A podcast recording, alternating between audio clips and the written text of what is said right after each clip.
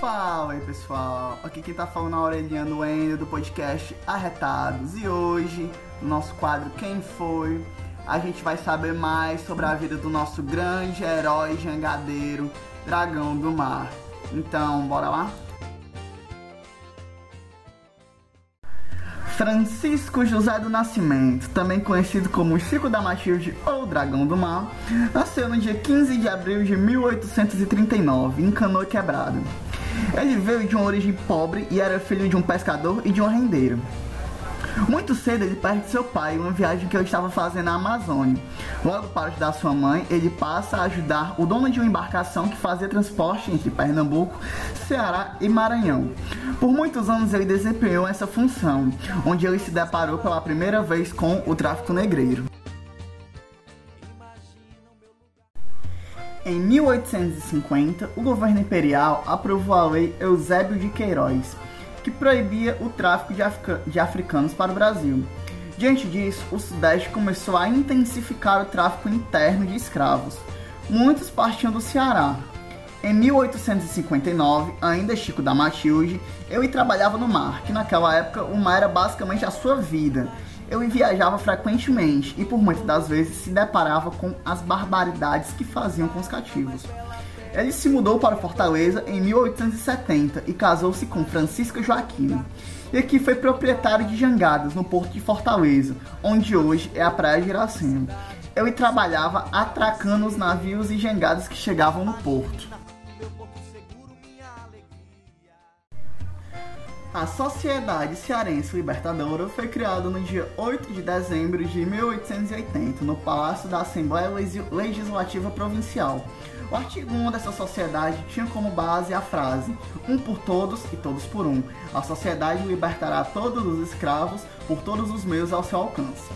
Eles criaram o próprio jornal, O Libertador, e na noite do dia 26 de janeiro de 1881, durante o intervalo de uma peça no Teatro São Luís, esse mesmo, sim, Teatro São Luís que a gente tem até hoje, o abolicionista Pedro Artur de Vasconcelos fez um discurso que sugeriu que os jangadeiros ajudassem a impedir o tráfico de escravos.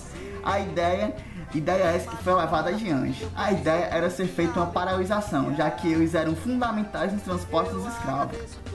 No dia seguinte ao discurso, já acontece a primeira paralisação, que rendeu matéria especial no jornal Libertador, que dizia no, que dizia, no porto do Ceará não se embarca mais escravos.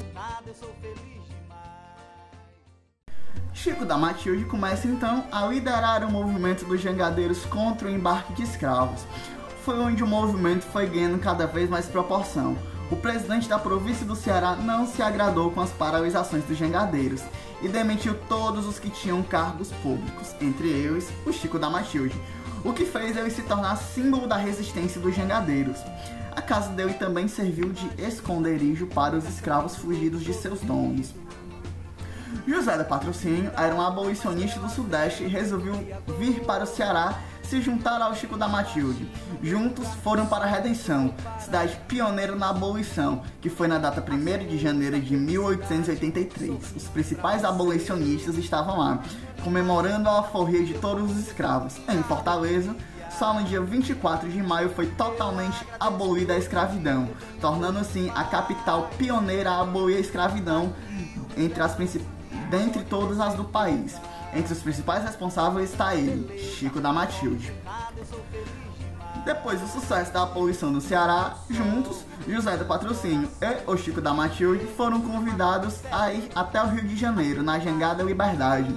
Foi nessa viagem que ele ganhou o apelido de Dragão do Mar. Eles foram altamente aclamados ao chegar na capital do, do então Império. E o Ceará ganhou o apelido de Terra da Luz, por estar levando a luz da abolição para todo o país.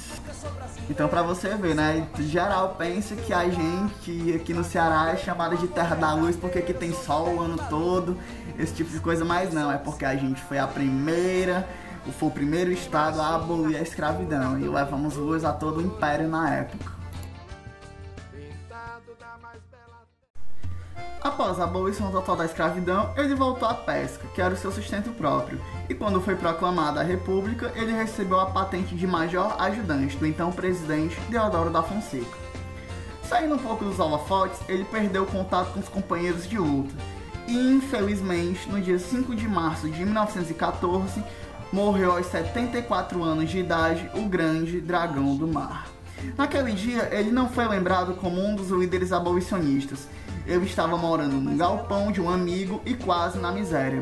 Totalmente nada a ver com o que um herói da grandeza dele merecia.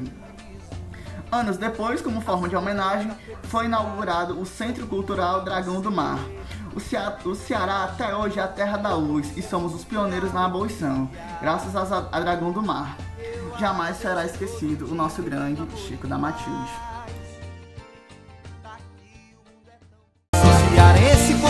Brasileiro, sou apaixonado pelo meu lugar. Eu trago no peito um amor verdadeiro, eu sou da terra da luz, eu sou do Ceará cearense, sou brasileiro, sou apaixonado, esse é o meu lugar. trago no peito um amor verdadeiro. Eu sou da terra da luz, eu sou do Ceará.